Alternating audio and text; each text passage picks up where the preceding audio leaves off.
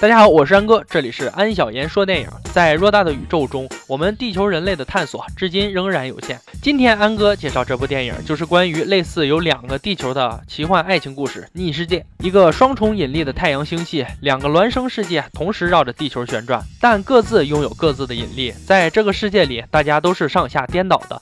在这个颠倒的世界，有三大法则：所有物质、物体的引力都来自一区创造的世界，无论移动到哪里，物体都可以用相对世界的物。体抵消，这叫相反物质。也就是说，如果移动到另外一个世界，只需要几个小时，相反世界的东西便会发热自燃起来。在这个上下颠倒的双生世界，人们像生活在平行世界中一般，各自生活工作，并且双方法律规定，任何人不能和另外世界的人沟通，更不能试图跨越到另一个世界去。但上层世界繁荣且富裕，而下层世界只能偷取上层世界的相反物质发热，以便温暖自己，保证生存。总之一句话，上层世界就是有钱人的富裕生活，下。层世界就是没钱人的苦命生活，而这两个世界并不是没有交集。这两个世界中唯一准许接触的地方就是过渡世界，这是一家上层世界最大的公司建造的，为的就是收购下层世界的便宜石油，然后再高价卖给上层世界的人们。毕竟在这两个世界里，石油可是硬通货。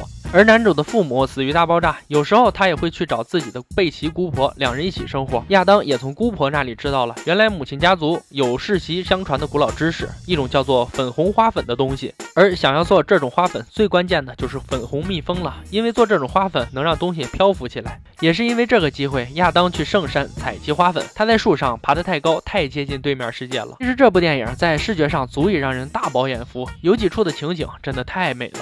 亚当在采集花粉的时候遇到一个女孩伊达，就这样他们彼此认识，相互了解，一起长大。随着时间的流逝，两人也确定了恋爱关系。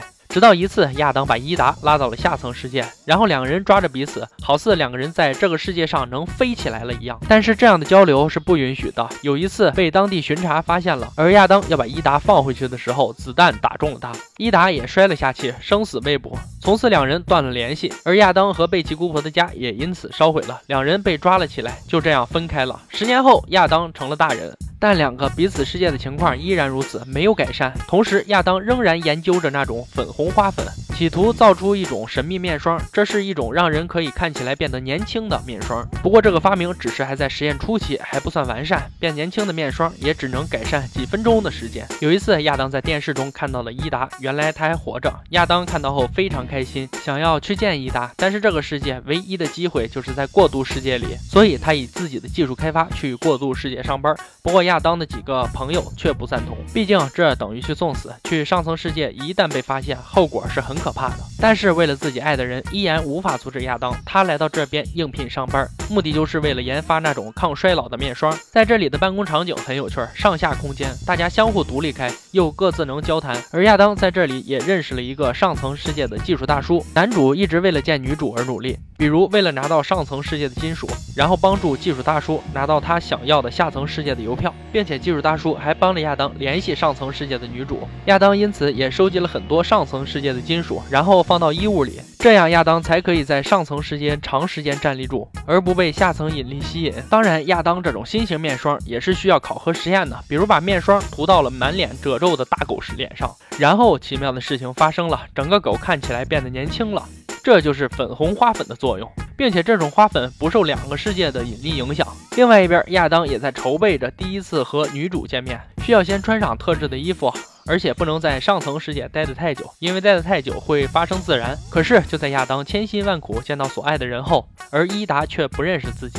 从他的女同事口中得知，就是那次意外的摔伤让他失去了以往的记忆，而因为亚当的粉红药剂，也让伊达正在做的一个模型立了起来，也让他心生好感。其实他们原本就认识，这种好感就是与生俱来。不过最逗的就是因为时间太久，亚当身上的金属发热严重，他不得不跑去厕所给金属降温。突然有个人进来，亚当不得不假装小便，因为他是下层世界的人，所以小便的方向不用说，沿着脸往上走，最后把天花板都弄脏了。也是因为尿液接触到到了。警报器，他最后不得不回到下层世界。但一次过渡大会也算是年度总结大会吧，不少人被开除了。公司认为他们没有利用价值，而亚当的好朋友技术大叔也是其中一位。对于这样残酷的世界来说，亚当哪天没有利用价值了，一样会被开除的。作为好友，在临走之前留给男主一些东西，女主办公室的电话号码和一些钱。最后，亚当通过电话也顺利约到了伊达，两人在餐厅里聊得非常开心。亚当向伊达讲着十年前的事儿，但毕竟金属发热这个情况无法解决。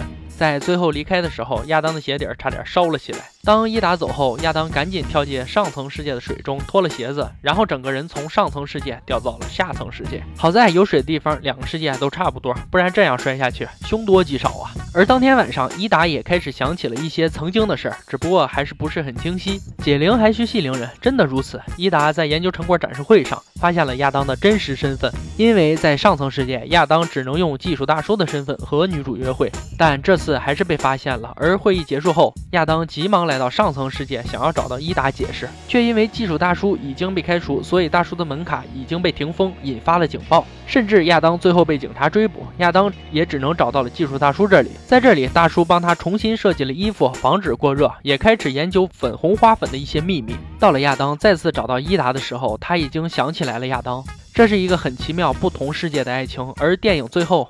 他们还是被发现了，因为世界的规则就是两个世界的人不允许在一起。在他们逃亡中，亚当差点摔死了。至于结局，女主在技术大叔的帮助下来到了下层世界，因为她怀上了亚当的宝宝，不再受上层引力的控制，可以跟亚当在同一个引力的下层世界生活。他们两个也成功改写了上下层世界不能接触的禁忌，所以下层世界后来也繁荣起来。也许亚当也能靠卖那个面霜致富了吧？这部电影构思真的很棒，强烈推荐大家去看看。我是安哥，这里是安小言说电影。今天又跟大家看完了一部电影《逆世界》。如果喜欢我的解说，可以搜索微信公众号“安小言说电影”这五个字，在那里有我给大家推荐的所有目录和解说视频，还有别忘了点击关注哦。今天就说到这儿，我们明天见，拜拜。